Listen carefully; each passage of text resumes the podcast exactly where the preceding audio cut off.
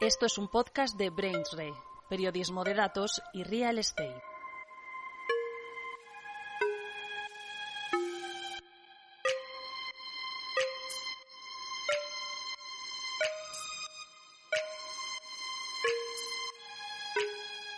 Hola, buenas y bienvenidos al podcast de BrainsRay News. ¿Qué tal? ¿Cómo están? Bienvenidos a otro programa de este podcast inmobiliario. En este caso trataremos el tema de la financiación, cómo una promotora financia una nueva construcción, la financiación bancaria, los bonos o las nuevas formas como el crowdfunding inmobiliario. Para realizar este programa hemos contado con la participación de Diego Bestart, CEO de Urbanitae, Borja Tejada, CFO de Metrobacesa y Mario Lapiedra, director inmobiliario de Neynor Homes. Antes de comenzar, este podcast está patrocinado por Urbanitae. Urbanitae es la plataforma de inversión que a través de la financiación participativa, comúnmente conocido como crowdfunding, permite que cualquiera invierta en grandes proyectos inmobiliarios con cantidades pequeñas de dinero desde 500 euros. Nacida en el año 2017, Urbanitae está autorizada y supervisada por la Comisión Nacional del Mercado de Valores y destaca por su transparencia y rigurosidad así como por haberse convertido en una fuente de financiación flexible y fiable para promotores inmobiliarios de nuestro país. En 2021, Urbanitae se ha convertido en la plataforma que más ha financiado en España y prevé financiar más de 50 millones de euros en los próximos 12 meses. Su flexibilidad a la hora de financiar proyectos tanto con deuda como con capital, ya sean fases tempranas de una promoción como en sus fases finales, hacen de la plataforma una de las opciones más atractivas del mercado de financiación alternativa. Por otra parte, las más de 250 valoraciones en Trustpilot, con una nota media de 4,6 sobre 5, la convierten en la plataforma mejor valorada de toda Europa. Entra en www.urbanitae.com o llama al 911 23 25 22 para más información.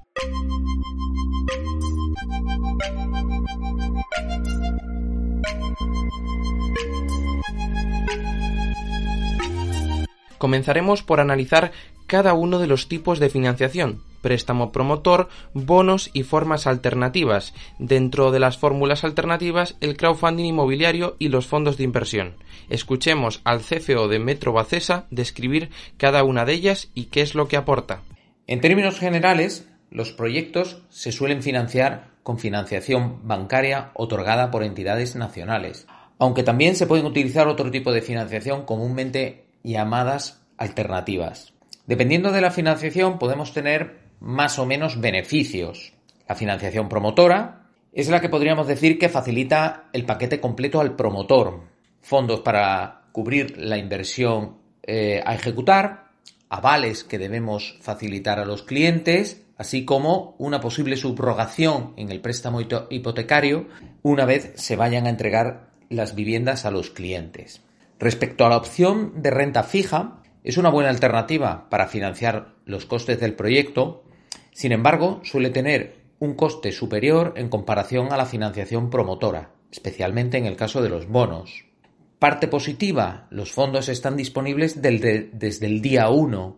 Sin embargo, esos fondos no se pueden invertir inicialmente, pues el periodo de ejecución suele ser 24 meses. Adicionalmente tenemos la opción de la financiación alternativa facilitada por otro tipo de lenders y en este capítulo incluiríamos entre otras financiación vía crowdfunding o financiación facilitada por fondos de inversión. La primera, eh, por el momento, en Metrobacesa no hemos necesitado acudir a este tipo de financiación y estimo que no sería sencillo, pues tener muchos intervinientes quita agilidad en el proceso de ejecución y negociación de la financiación. Respecto a la segunda, aquella facilitada por fondos de inversión, este tipo de financiación suele ser usual en aquellos promotores que necesitan financiar suelo o porcentajes más elevados que los habituales de mercado. Como parte positiva es que permiten obtener un mayor apalancamiento y una menor contribución de equity al proyecto por parte del promotor. Sin embargo, el inconveniente es que el precio suele ser muy elevado estando en la mayoría de las ocasiones en el entorno de dos dígitos. El préstamo promotor por parte de un banco y los bonos son algo de sobra conocido y que más adelante desarrollaremos, sobre todo por las grandes emisiones que han realizado las promotoras en los últimos meses. Pero, ¿por qué el crowdfunding inmobiliario es una alternativa a la financiación tradicional? Nos responde el CEO de Urbanitae. Bueno, somos una alternativa a la financiación bancaria porque directamente no somos un banco, ¿no? No somos un, nuevo paradigma de financiación inmobiliaria. Al final lo que hacemos es recoger eh, a muchos pequeños y medianos inversores que quieren rentabilizar su dinero y permitirles que inviertan en proyectos inmobiliarios de, de la mano de promotores profesionales, ¿no? Y al final para el promotor pues somos una vía de financiación muy flexible, eh, una vía de financiación además rápida. En estos momentos estamos fondeando proyectos en cuestión de minutos. Tenemos una base inversora de, más de 17.000 personas que se han registrado que, quieren invertir en Urbanitae. Y, bueno, pues somos la alternativa a la banca. ¿no? Eh, antiguamente estaba el banco y poco más. Y hoy por hoy pues está empezando a ver la, necesidad y la importancia de tener otras vías de financiación que sean viables y que no, Em, y que bueno que no se limite toda la promoción y toda la actividad de la promoción inmobiliaria a un solo financiador como es el banco. Después de esta descripción, se plantea la duda de si es más caro hacerlo a través de estos medios o de la banca. Es, mucho más caro. Em, cualquier eh, financiación que no sea la bancaria siempre va a ser mucho más cara. ¿no? La financiación bancaria eh, no le sale a cuenta ni a los bancos. Y esta es la realidad y por eso los bancos están retrayendo mucho esa financiación. ¿Por qué son reacios a la hora de financiar obra nueva y, préstamos promotores? Pues porque cada vez es más difícil que se subroguen las hipotecas de esas promociones y el negocio del banco no está en prestar ese dinero, el negocio del banco está en conseguir las hipotecas de los compradores. Entonces, se está viendo que es un modelo de negocio que para el banco no tiene sentido y que esos tipos de interés tampoco tienen, tienen mucho sentido. ¿no? Al final, cualquier financiación alternativa es más cara, pero bueno, también es verdad que somos mucho más flexibles. Eh, como he comentado, entramos en el capital también con el promotor, entramos en el equity, con lo cual el coste como tal no, no tiene por qué existir si se está financiando con, con, capital propio y vamos a riesgo con el promotor, ¿no? Eh, pero bueno, la clave está en que hay una alternativa y que al final, pues, eh, que el coste de dicha financiación sea lo suficientemente barato para que tenga sentido para el promotor, pero lo suficientemente atractivo para que tenga sentido para mis inversores, ¿no? Y que los inversores pues tengan apetito de invertir en ello. Y ahí está el punto de equilibrio. Las previsiones de crecimiento de este sector las explica Diego Bestart. Bueno, primero, em, por la flexibilidad que tenemos a la hora de entrar en los proyectos. Es decir, nosotros podemos entrar en proyectos tanto con deuda como con, capital, con equity, es decir, asociarnos con el promotor y aportar el dinero como un socio más y quedarnos hasta el final de la promoción, que esto los bancos no lo hacen. Em, y podemos entrar en las distintas fases de la promoción, lo que te permite pues, financiar desde la compra del suelo, que es algo que los bancos no, no hacen hoy por hoy, eh, entrando en sociedad con el promotor, hasta, por ejemplo, un préstamo puente temporal hasta que se consigan las preventas necesarias para poder conseguir ese crédito promotor eh, a través de la banca, hasta proyectos en los que ya tienen todo vendido y están las obras ya muy avanzadas, en los que el promotor quiere algo de liquidez, entonces nos pone ese proyecto como colateral para sacar algo de liquidez para, poder aprovechar en otros proyectos. Básicamente por la flexibilidad y sobre todo por, eh, por la rapidez que tenemos nosotros de, levantar el capital, que es mucho más fácil que, y rápido que, que con la banca. Y luego hay otro tema muy importante que, que a veces no se tiene en cuenta, que es que los promotores en Urbanitae al final se acaban ganando una base inversora de miles de personas que les conocen, que les siguen y que están esperando que, se publique un proyecto de ese promotor para poder invertir en él. Con lo cual, pues se van creando poco a poco una base de miles de personas que están atentos a lo que publica ese promotor y van siguiéndole, ¿no? Y eso es muy importante, la verdad. Borja Tejada de Metrobacesa nos explicó, nos explicó cómo financiaron un proyecto a través de esta fórmula. El crowdfunding inmobiliario está presente en Metrobacesa desde el ejercicio 2019, cuando lanzamos esta iniciativa para la compra de varias viviendas en nuestro proyecto residencial Amura de, de Valencia.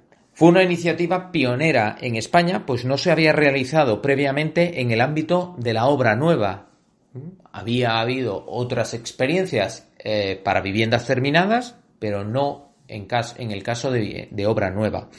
A fecha actual, los clientes o inversores en su caso están muy satisfechos con la inversión realizada, pues le permite poder participar en una inversión inmobiliaria con una aportación moderada de fondos y la, y la posibilidad de bueno, pues obtener financiación eh, a la finalización del proyecto por parte de la entidad financiadora del proyecto.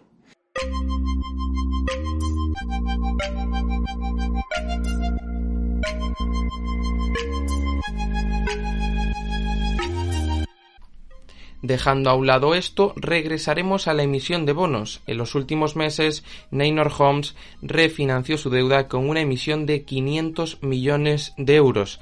También Metrobacesa hizo otras dos emisiones, una de 100 millones y otra de 30. Esto dijo Mario Lapiedra sobre su refinanciación de la deuda.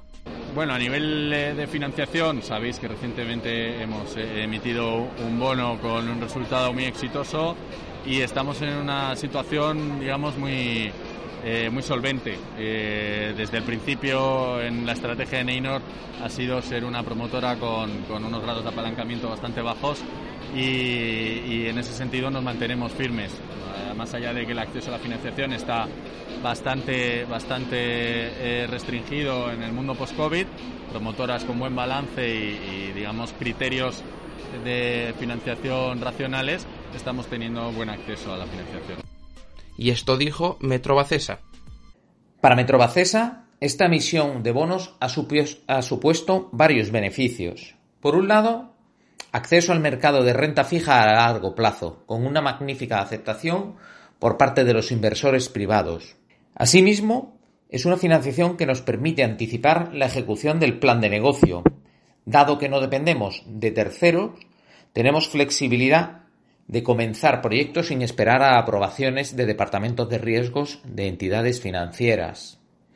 Aterrizando un poco más y siendo más específicos en el caso de Metrobacesa, estos fondos irán destinados a la inversión que vamos a realizar en proyectos Build to Rent y como se tal y como se detalla en el folleto de la emisión sobre si esta emisión de bonos cambiará el paradigma de la financiación de su compañía, el director inmobiliario de Neynor Homes lo negó y aseguró que la banca continuará siendo su fórmula favorita. No, bueno, siempre será complemento. La financiación tradicional sigue siendo la más importante y vinculada al proyecto y al desarrollo de nuestras promociones. Eh, pero sí es una vía que mantenemos abierta. La idea es tener diversificación y en función de las oportunidades de inversión o de las necesidades a lo mejor de crecimiento que podamos tener, es una vía que tendríamos ya abierta y que podremos recurrir a ella. Para cerrar, de forma anecdótica, preguntamos al director financiero de Metrobacesa si el tener a BBVA y a Banco Santander en su accionariado le facilitaba el acceso al préstamo promotor. Esto nos respondió. A pesar de lo que se pueda pensar, la composición de nuestro accionariado no nos aporta beneficios o tratos de favor a la hora de acceder a financiación bancaria. Actualmente todas las entidades financieras tienen estrictos procedimientos de concesión de financiación y como cualquier otra compañía debemos pasar por los comités de riesgos para la firma de la financiación. Dicho, dicho ello, cualquier entidad financiera está más que predispuesta a facilitar financiación a empresas con accionistas solventes. En nuestro caso, nuestros accionistas aportan tranquilidad tanto a entidades financieras como a clientes que deciden adquirir sus viviendas en los proyectos que promovemos.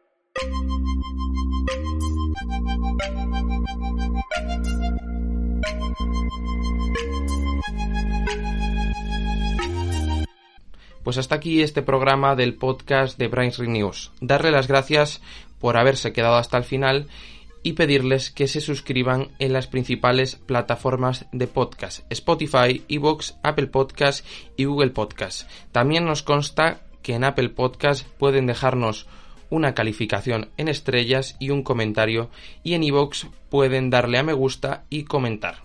Sin más dilación me despido, le doy las gracias y nos vemos la próxima semana. Adiós.